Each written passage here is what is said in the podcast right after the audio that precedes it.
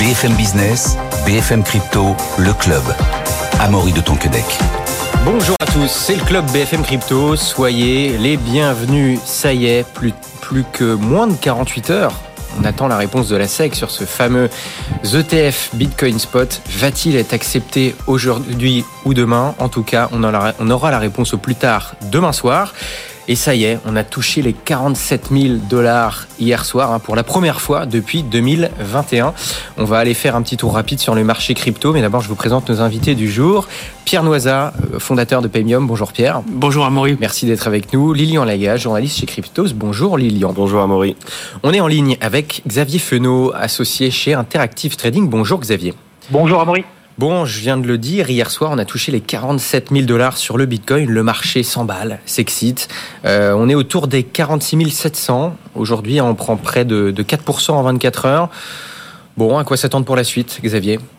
Bah, c'est vrai que vous l'avez dit, hein, il y a quand même beaucoup d'émulation euh, pour le secteur des crypto-monnaies euh, au sens large hein, autour de l'approbation de l'ETF Bitcoin Spot. Mais c'est pas tout. Hein. N'oublions pas que cette année, il y en aura quand même le halving qui a lieu tous les 4 ans. Euh, donc ça, c'est pour diviser par deux le rendement des opérations de minage du Bitcoin. Et puis, le fameux pivot de la Fed, attendu au mois de mars, c'est cette première baisse des taux d'intérêt. Et aussi, probablement plus tard dans l'année, celui de la Banque Centrale Européenne, où il y a beaucoup d'attentes en cette année 2024, avec au moins euh, six baisses des taux anticipées par le marché côté Fed, ce qui profite aux actifs risqués au sens large, marché traditionnel, mais aussi marché des crypto-monnaies. Donc ça nous donne, euh, et c'est pas nouveau, une tendance haussière qui perdure depuis des mois sur Bitcoin. On avait eu le franchissement d'une énorme zone de résistance à 30 000, 31 000 dollars.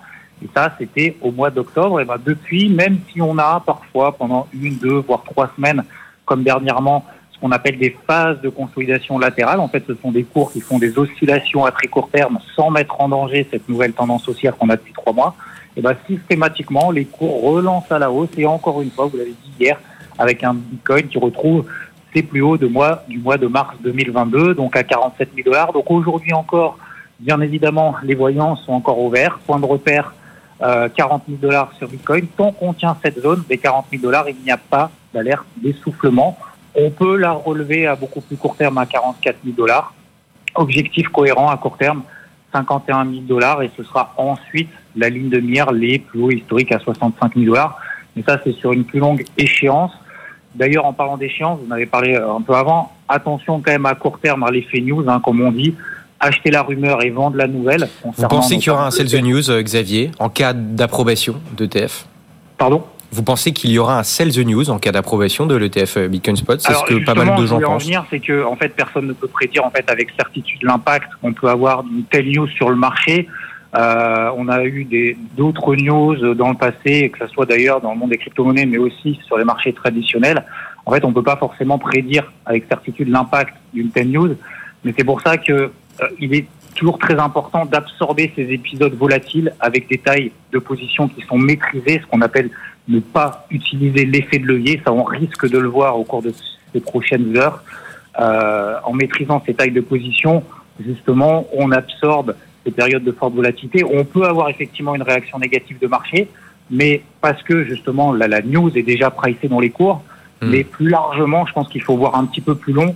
Un ETF Bitcoin Spot, ça permettrait justement d'élargir encore les acteurs à moyen et long terme et d'augmenter, si je puis dire, sa crédibilité au-delà de son écosystème si certains avaient encore des doutes.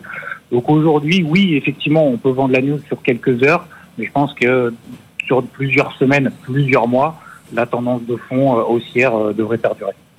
Eh ben, on saura peut-être ça dans, quelques heures, aujourd'hui ou demain. Merci beaucoup Xavier Fenot, associé chez Interactive Trading. Bonne journée Xavier. Bon, je le disais, euh, voilà, réponse pour cette, fameuse approbation ou non de l'ETF Bitcoin Spot par la SEC.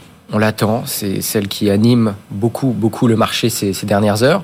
Lilian, est-ce qu'on peut faire un petit point, un petit résumé de ce qu'il faut savoir on a combien de déposants euh, Est-ce que est-ce qu'ils sont tous au même rang sur la liste? Comment ça se passe?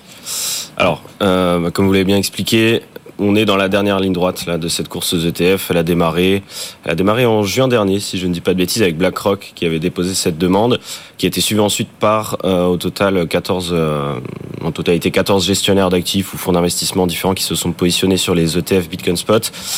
Ça a pas mal animé quand même la fin d'année 2023 sur le marché crypto et je pense que ça fait partie des principaux catalyseurs de la hausse de Bitcoin, on doit le dire, sur cette fin d'année. C'est pour ça que les marchés sont un peu sous tension dans ces prochains jours, puisque après plusieurs euh, non pas refus, mais euh, décalage de la SEC sur ces demandes, elle arrive à, vraiment à la fin de son, de son échéance pour l'ETF Bitcoin Spot de 21 Shares et Ark Invest. Donc la, deadline est au 10 janvier, donc demain. Elle doit donner une réponse. Alors, voilà, on le sait, c'est la SEC, donc forcément, comme d'habitude, il y a toujours un petit peu de possibilité de détourner les règles. Donc, je crois qu'elle a quand même une, une deadline supplémentaire au 15 mars 2024, mais sous certaines conditions. Donc, vraisemblablement, la réponse euh, oui ou non devrait arriver là dans les prochaines heures puisque c'est euh, le 10 janvier la date finale. Euh, alors, si c'est oui, évidemment, ça ne concerne pas que l'ETF de euh, Ark Invest et 21 Shares. Oui, pour bien, comprendre, il n'y aura pas que ces deux-là qui seraient acceptés. Les autres seraient acceptés aussi quasi instantanément, c'est ça? Bah, Pour la simple et bonne raison que euh, si on donne l'aval à un ETF en premier avant les autres, bah, on lui donne quand même un, un, avantage concurrentiel beaucoup trop important. Donc, je pense que la SEC, si elle approuve ces ETF, elle va tous les approuver d'un coup, à condition évidemment que tous respectent toutes les toutes les conditions, bien sûr. Euh, d'après ce qu'on sait, alors ce sont pas des informations que je vous rapporte de nos journalistes ou de mes propres analyses. On a quand même un petit peu de mal à avoir des informations par nous-mêmes sur ce sujet. On se réfère aux, experts euh, du domaine aux États-Unis, notamment euh, Eric Balchunas, qui est analyste chez Bloomberg, qui rapporte beaucoup d'informations qu'on a beaucoup suivies sur les six derniers mois. Pour lui, l'approbation des ETF est sûre à 95% pour plein de raisons. Alors, certaines qu'on a déjà évoquées ensemble à plusieurs reprises sur ce plateau. BlackRock, évidemment, qui rentre dans la course aux ETF.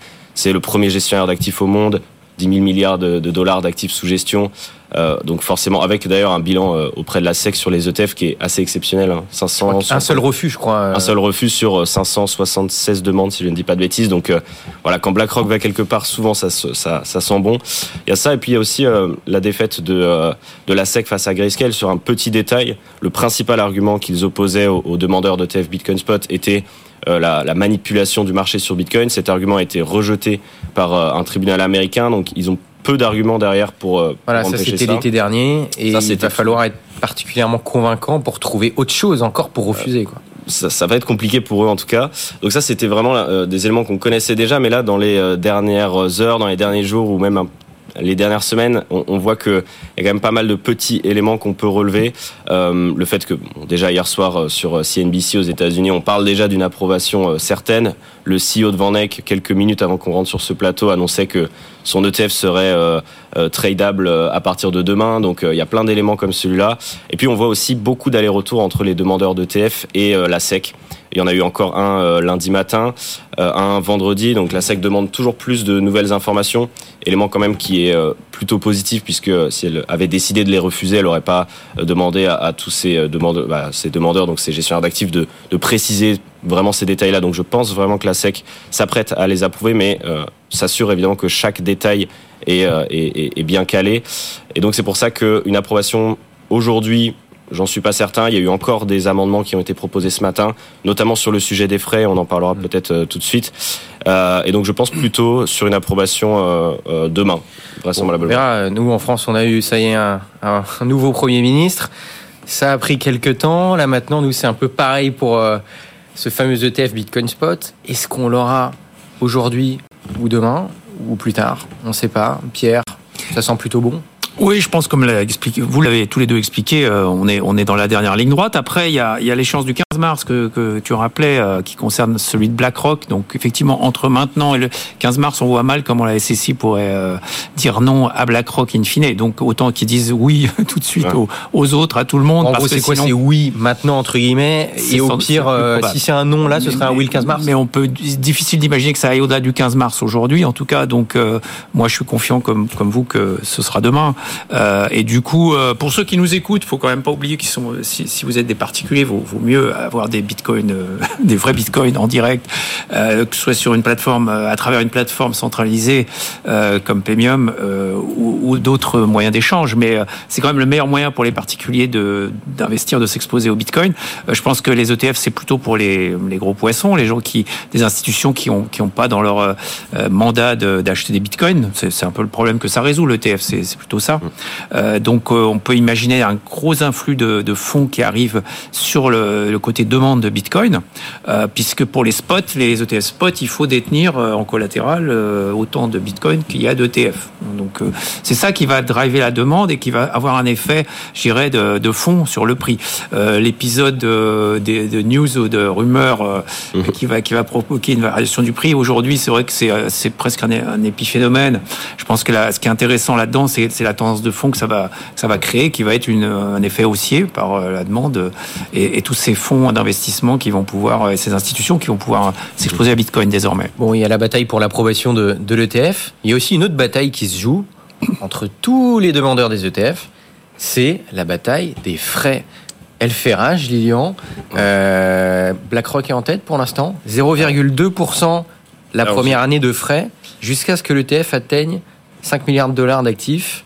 Et après, les frais augmenteront jusqu'à 0,3% euh, une fois un des deux seuils atteints, c'est ça Ouais, alors j'étais arrivé avec des notes. Malheureusement, euh, je l'ai constaté juste avant de rentrer. Les chiffres ont encore bougé. Donc vraiment, cette guerre là, ça continue. a encore bougé, là. Là, à l'instant même, ils sont tous en train de corriger. C'est ça, ils ont corrigé euh, là dans la matinée. En tout cas, c'est arrivé chez nous dans la matinée avec de nouveaux amendements. Donc c'est vraiment BlackRock qui a imposé une certaine pression aux concurrents en plaçant des frais très très bas.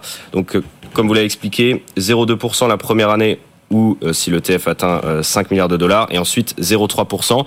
Euh, si on regarde un petit peu ailleurs, Grayscale, c'est quand même 1,5%, ils étaient partis sur une base de 2%. Donc il y avait quand même de, grosses différences. Ils ont fait beaucoup baisser les frais chez la concurrence, qui est aux alentours de 0,5% environ à l'heure actuelle.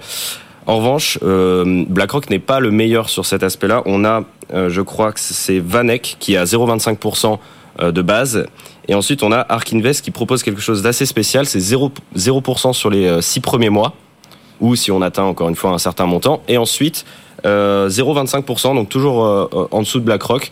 Donc il y en a peut-être certains qui vont pouvoir le concurrencer au niveau de ses frais, mais vraiment BlackRock a, lancé une espèce de guerre là qu'on voit entre eux pour essayer d'attirer un maximum de gens parce que encore une fois, bah, le premier qui arrivera avec la formule la plus alléchante attirera le plus de personnes. Bon, et puis on voit Vanek ils sont particulièrement généreux parce que d'après ce qu'ils nous disent, en tout cas, hein, euh, que ce gestionnaire d'actifs souhaite reverser 5% de ses bénéfices à des développeurs de Bitcoin Core euh, en cas d'approbation de l'ETF euh, Bitcoin Spot. Hein. Donc une partie, 5% de ses bénéfices reversés à ces développeurs. Pierre, Qu'est-ce que ça vous inspire C'est euh, tout à fait intéressant parce que ça veut dire qu'ils ont intégré une partie de la culture du logiciel libre, en tout cas. Euh, et ça, c'est pour une institution comme ça, c'est, je trouve ça intéressant parce que c'est sans doute pas euh, le monde d'où ils viennent. Donc ils nous disent en tout cas, nous ne sommes pas des touristes Bitcoin chez Voilà, ça indique plutôt une position de long terme, en tout cas, parce que effectivement les, les effets des développeurs, c'est plutôt sur le long terme, la maintenance, les mises à jour, qui sont ce que ce qu'on ne voit pas, tout ce qui se passe un peu sous la ligne de flottaison de Bitcoin. Hein, c'est toutes ces releases que font les développeurs, euh, j'ai envie de dire tous les six mois pratiquement, on a des releases majeures euh, en termes de fonctionnement du réseau, de sa performance, de sa résilience. Donc ça, c'est tout à fait intéressant que Vanek euh, ait bien compris que qu'on on avait affaire à un réseau peer-to-peer et de logiciels libres. C'est ce qui est, c'est le, le, prix à payer pour avoir finalement des logiciels qui coûtent rien. c'est ça qu'il faut bien retenir. on est sur une industrie des paiements. Bitcoin, c'est avant tout un réseau de paiement. Et comme vous le savez, les réseaux de paiement, ils collectent chaque année 1000 euh, milliards dans le monde, 1000 milliards de commissions de paiement. Hein. Donc, euh, euh, à comparer aux 200 millions que prélèvent les mineurs Bitcoin hein, en commission, mm. à, peu près hein, quelques centaines de millions.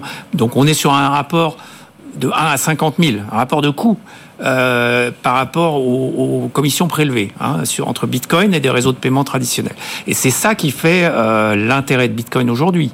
Pour moi, c'est qu'est-ce qu'on achète quand on achète du Bitcoin? Ce qu'on veut faire ces institutions, c'est un droit d'usage de ce réseau. Hein. On a un 21 millionième de l'usage du réseau quand on a un Bitcoin. C'est ça, c'est ça fondamentalement ce que c'est Bitcoin.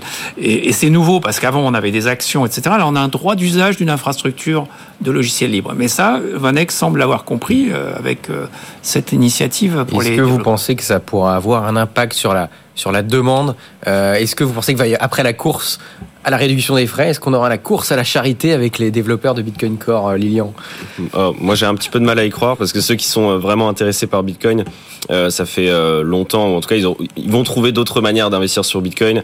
je vais plutôt penser la chose dans l'autre sens.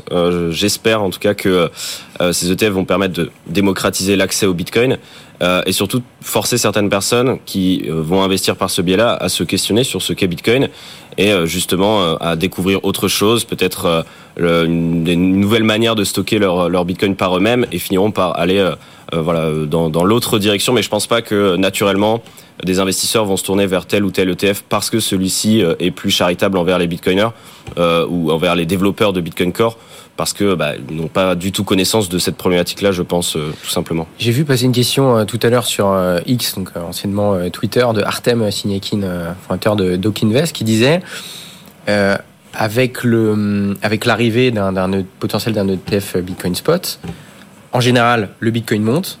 Après, c'est Ethereum, mais en général, ça enrichit après les, les altcoins. Il dit, bah, on peut se poser la question, est-ce qu'on peut se poser la question de savoir si les gens vont dans un ETF Bitcoin Spot, bah, est-ce que la liquidité va pas rester bloquée dans cet ETF et ne va pas ruisseler comme ça a été le cas dans les précédents euh, marchés haussiers? Qu'est-ce que vous en pensez? C'est une théorie intéressante. En fait, j'en ai discuté avec Artem euh, déjà euh, à ce sujet hier soir ensemble. Moi, je, je suis pas totalement d'accord avec ça, dans le sens où oui, en effet, tous les cycles haussiers depuis depuis les, depuis les trois derniers cycles haussiers finalement, on a pu, bah, les deux derniers plutôt, on a pu constater que nécessairement c'est Bitcoin d'abord qui euh, qui prend euh, qui prend toute la lumière, qui augmente en dominance sur le marché, et puis petit à petit, quand euh, l'euphorie est haute, on se redirige vers les altcoins. Ça c'est un fait. de là à penser que ça ne va pas permettre à tous ceux qui sont investisseurs sur le marché crypto pas par le biais des ETF, de continuer à avoir cette manière d'investir, cette manière de penser et donc de rotationner, si on peut dire ça comme ça, leurs capitaux vers des altcoins. Euh, moi, j'en suis pas certain. Je pense que ça va continuer. Il faut, on n'a pas trop de chiffres encore pour estimer aussi euh, la part que représenteront ces ETF dans euh, le, pourcentage de détenteurs de, de Bitcoin. Euh, je pense pas qu'on aura un impact aussi important dans les premières, dans les premiers mois euh, pour que ça représente par exemple plus de 50% des, des, des bitcoins détenus. Euh, je pense pas. Donc non, je suis pas, je suis pas certain de cette théorie. Je, je, je suis pas convaincu. Un avis, Pierre Noisard? Ben, les, les, ETF, c'est vrai que ils concernent Bitcoin. Peut-être qu'ils vont concerner bientôt Ethereum aussi. mais c'est vrai que les altcoins qui n'ont pas d'ETF, au bout d'un moment, ils vont, ils vont peut-être être sujets à une. on va les regarder différemment de ceux qui, bénéficieront d'un support de ce type-là. Après, on peut aussi euh, prendre la question dans l'autre sens, c'est-à-dire est-ce que les ETF vont perdurer? C'est-à-dire est-ce qu'au bout d'un moment, les institutions vont pas avoir le droit finalement de détenir en direct ces actifs plutôt que de passer par un ETF, ce qui à ce moment-là rendrait la, question des ETF caduques. Euh, c'est difficile aujourd'hui de, de prédire ce qui va se passer dans ce domaine. Bon, et avec les, cette, cette, comment dire, cette, un peu cette euphorie de marché qu'on est en train de vivre, ça y est, les, prévis, les prévisionnistes euh, reviennent. On a une, une banque, donc Standard euh, Chartered, qui prévoit un Bitcoin à 200 000 dollars d'ici fin 2025. Est-ce que vous y croyez? Est-ce que ça vous paraît euh, plausible? C'est l'instant boule de cristal. Voilà. Alors plausible, oui, forcément, parce que euh, quand on regarde la macroéconomiquement, ce qui est investi, euh, tu rappelais les, les fonds investis, enfin sous gestion chez BlackRock, c'est 10 euh, 000 milliards, je crois même que c'était même 15 000 ouais. milliards. Ouais. En gros, trois fois le, le, PIB ou cinq fois le PIB de la France. Plus après les autres gestionnaires d'actifs qui. Voilà, qui, donc euh, pour eux, c'est une goutte d'eau. Ça reste une goutte d'eau euh, leur investissement dans Bitcoin et, et, et cette goutte d'eau à elle seule peut faire nous faire arriver à ces prix-là. donc c'est tout à fait plausible. Maintenant, quand ça arrivera, c'est plutôt la question de quand ça arrivera, euh, ça c'est moins clair. Bah, eux disent euh, d'ici euh, fin 2025. Bon, je pense que je précise simplement que des prédictions comme celle-là, on en a eu quand même énormément depuis 5-6 années où je suis ce marché. Euh, certaines se sont réalisées, d'autres non. On a oublié certaines dont on parlait il y a 5 ans en se disant ah, tiens, on, on regardera s'ils ont eu raison. Donc moi je la prends, euh, voilà, je, je, regarde ça avec euh, avec amusement de me dire que des banquiers commencent à se poser la question de Bitcoin, à faire des grosses prédictions comme ça. Si on avait été en, en cœur de bull run avec un Bitcoin très très haut, je vous aurais dit attention, c'est le top du marché. Ben là, j'ai pas envie de le dire, donc je ne dis pas, mais euh... c'est pas impossible qu'on ait une correction euh, bientôt. Hein. Non, non, bien sûr, voilà. mais euh, mais non, ça me, je pense, je donne peu d'intérêt à ces analyses euh, personnellement. Bon, évidemment, personne n'a de boule de cristal, soyez prudents, mais Gary Gensler lui-même s'est exprimé sur X et il a lancé un investissement sur les cryptos, euh, alors que en ce moment même, tous les regards sont tournés vers l'ETF. Pierre, c'est quoi? C'est une forme de, de mea culpa? Qu'est-ce qu'il a voulu dire dans son message? D'ailleurs, qu'est-ce qu'il a dit? Et c'est quoi Comment est-ce qu'il faut le comprendre? Il a donné trois conseils de prudence que tout le monde connaît dans le monde de l'investissement, c'est-à-dire attention aux scammers, euh, bon, ce genre de choses euh, assez évidentes. Donc, euh, mais c'est ce genre de conseils qu'on applique bah, aux achats pour les plateformes d'actions aussi. Donc, c'est plutôt intéressant qu'il fasse rentrer maintenant les cryptos dans, ce, dans cette même logique. Je pense qu'il est dans son rôle aussi de quand il dit ça, et, et ça, ça traduit plutôt une normalisation, encore une fois, de l'investissement dans les cryptos, puisque Gensler en parle comme quelque chose de voilà tout à fait envisageable, risqué, volatile. Bon, bah ça, on le sait aussi. Hein, c'est une valeur technologique. Je, le redis souvent. C'est euh, encore une fois un réseau de paiement d'un nouveau type. Donc forcément, il y a il y a, il y a une part de risque. Mais euh, qui dit risque dit aussi upside. Je pense qu'on est qu'au tout début de l'adoption. Quand on regarde ce qui se passe en termes technologiques, par exemple, la technologie progresse tous les ans. C'est ça aussi qu'on voit pas et qui moi, en tant qu'ingénieur, m'intéresse plus que le prix. Euh, ne serait-ce qu'à travers le réseau Lightning, à travers les plateformes aussi qui chaque année sont plus performantes. Je parle en particulier de Premium. On, progresse chaque année dans ce domaine. Donc euh, tout, ça euh, me fait dire que les signaux sont au vert et que euh, des, financiers. Alors Gary Gensler en plus, il a été, il est pas, il, a déjà indiqué son intérêt pour des cryptos, hein, notamment voilà, Algorand ou des, des, des, choses un peu exotiques, euh, donc euh, qui, qui, qui, reconnaissent. Euh, D'ailleurs, il parle des cryptos en général, pas seulement de Bitcoin dans l'espèce. Donc, donc voilà, ça montre qu'il est, euh, il devient plus euh, transparent, disons, par rapport à sa vraie conviction sur les cryptos, qui est que finalement, ce sont des actifs comme les autres aujourd'hui. C'est quoi C'est une normalisation des cryptos, Lilian? Pour vous C'est, j'ai pas trouvé extrêmement intéressant ce thread de sa part. Je trouve ça assez. Ah, c'est sûr qu'on n'a rien appris. Il n'y a... a... rien eu de, de, de révolutionnaire. Mais on n'a rien y a appris. Un message. Euh... J'ai, moi, j'ai un peu de mal personnellement à comprendre pourquoi est-ce que ce thread sort à ce moment-là, alors même que la tension euh, sur les marchés et sur les réseaux sociaux est à son paroxysme. Tout le monde est dans l'attente du moindre tweet qui va vous dire euh, l'ETF Bitcoin est approuvé ou refusé. Et qu'est-ce qui arrive? Bah, Un thread de Gary Gensler sur les cryptos. Euh, j'ai trouvé ça vraiment très étrange, voire même euh, à la limite de la moquerie euh, envers les investisseurs crypto. Je, trouvais ça vraiment, euh, vraiment bizarre et puis surtout inintéressant, pas d'informations particulières à nous faire passer. voilà, et puis on précise quand même encore une fois qu'il ne parle pas de Bitcoin mais qu'il parle de crypto. Parce qu'ils ont peut-être pas l'autorisation de, de faire la promotion de Bitcoin tant qu'un ETF n'est pas approuvé. On va prendre les choses dans ce sens-là. Bon, et selon vous, pour finir, il nous reste deux minutes. Admettons que voilà, l'ETF Bitcoin soit accepté. Quel argument il restera, vous pensez, aux détracteurs de Bitcoin? Après ça, c'est quoi? C'est la consommation énergétique? Est-ce qu'il y a autre chose qui, euh, qui resterait? Parce que quand même, il y, a beaucoup de personnes, je pense, qui vont retourner leur veste et qui finalement vont s'y intéresser. Après, euh, en tout cas, c'est probable. Selon vous, quels sont les arguments qui pourraient rester alors les arguments sont, sont pas d'ordre rationnel puisque l'argument énergétique par exemple a été euh, démonté plusieurs fois. Il suffit de regarder ce qui se passe dans la réalité du minage, ce que je fais personnellement. On voit que l'impact euh, environnemental de Bitcoin est plutôt favorable, euh, est plutôt plus favorable que les autres systèmes, euh, que les systèmes bancaires en particulier en termes de consommation d'énergie. Donc euh, l'objectivité euh, force à, à, reconnaître ça. Donc les gens qui utilisent encore ces arguments qu'on entend depuis dix ans et, et qui n'entendent pas les, les réponses à leurs questions euh, ont un agenda, en fait. Donc, euh, ils ont un agenda qui est le maintien du statu quo euh, du monopole sur les paiements parce que c'est, comme je le disais, 1000 milliards de revenus de commission, 1000 milliards de revenus de taux, sur les taux d'intérêt. Donc ça fait 2000 milliards par an. Et Bitcoin, c'est bien embêtant parce que c'est quasi gratuit et que ça a des performances à certains égards supérieures au système de paiement actuel. Donc c'est ça qui les dérange et je pense qu'aucun aucun argument rationnel ne les empêchera de continuer à faire leur, euh, je dirais, une forme de propagande pour le maintien du statu quo. Lilian, un, un avis là-dessus une... mmh, bah, La volatilité, certainement, ça reste quand même un des éléments qui est le. Ce, Après, dans le temps, ça l'est de moins en moins pour l'instant, et le fait qui est des ETF devrait a priori réduire la volatilité parce que les fonds de, devraient être bloqués en tout cas pour un certain bon, temps. Voilà, c'était euh, c'était simplement cet élément-là que j'allais mettre en avant que en effet la volatilité va tendre à diminuer au fil des années. Hein, plus on, plus plus l'actif va être adopté, plus la volatilité sera euh, faible. Donc j'imagine que l'approbation des ETF va d'une certaine manière non pas solutionner ce problème. Hein, pour certains d'ailleurs, ça n'est pas un problème, mais en, en tout cas euh, faire tendre ça vers une classe d'actifs plus euh, traditionnelle en termes de, de d'amplitude de, marché. Donc non, j'ai pas forcément d'idée.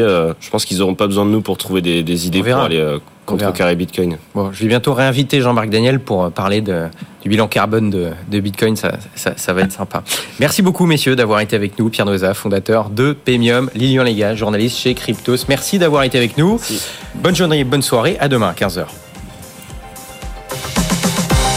BFM Business, BFM Crypto, le club.